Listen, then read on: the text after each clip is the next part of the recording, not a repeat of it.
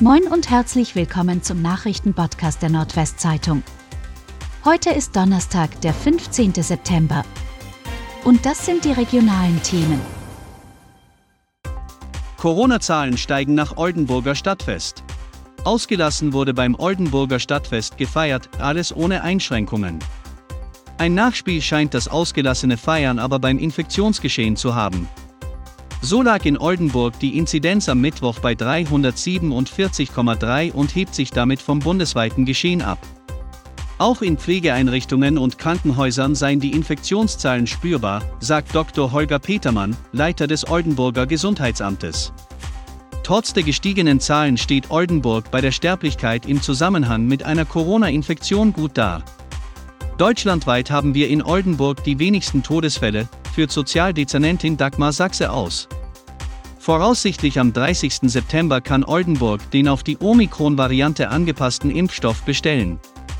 Wie viel des Impfstoffes dann zur Verfügung steht, sei hingegen noch nicht absehbar. Verdacht der Tierquälerei in Wene.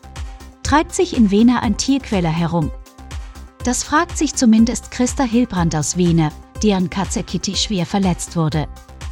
Als das dreijährige Tier eines Abends nach Hause kam, sei alles anders gewesen.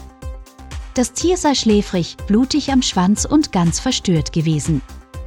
Die Katzenbesitzerin glaubt, dass ein Unbekannter die Katze betäubt und dann am Schwanz das Fell abgezogen hat. Kitty selbst wurde noch am Abend zu einer Tierärztin gefahren, die dem verletzten Tier schlussendlich den Schwanz amputieren musste. Die Polizei ermittelt in dem Fall.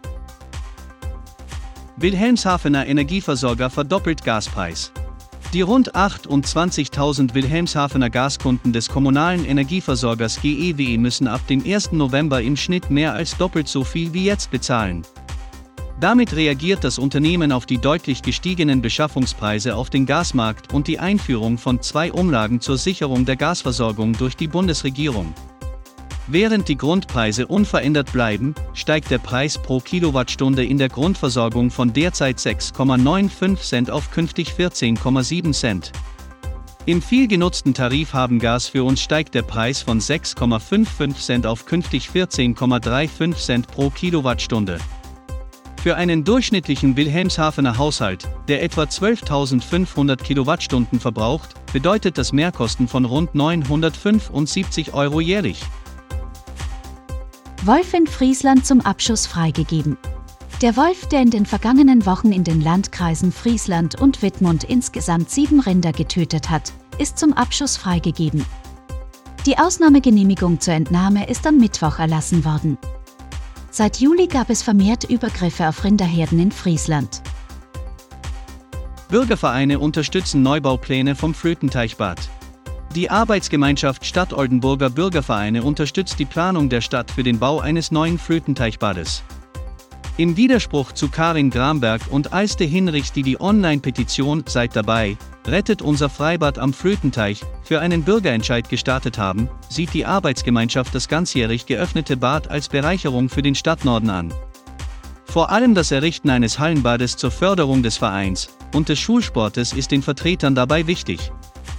Vor dem Hintergrund zurückgehender Zahlen von Kindern, die schwimmen können, sei ein verbessertes Bäderangebot eine Grundvoraussetzung, an diesem Zustand etwas zu ändern. Zudem sei der Stadtnorden in Bezug auf die Bädersituation gegenüber anderen Stadtteilen unterversorgt. Und das waren die regionalen Themen des Tages. Bis morgen!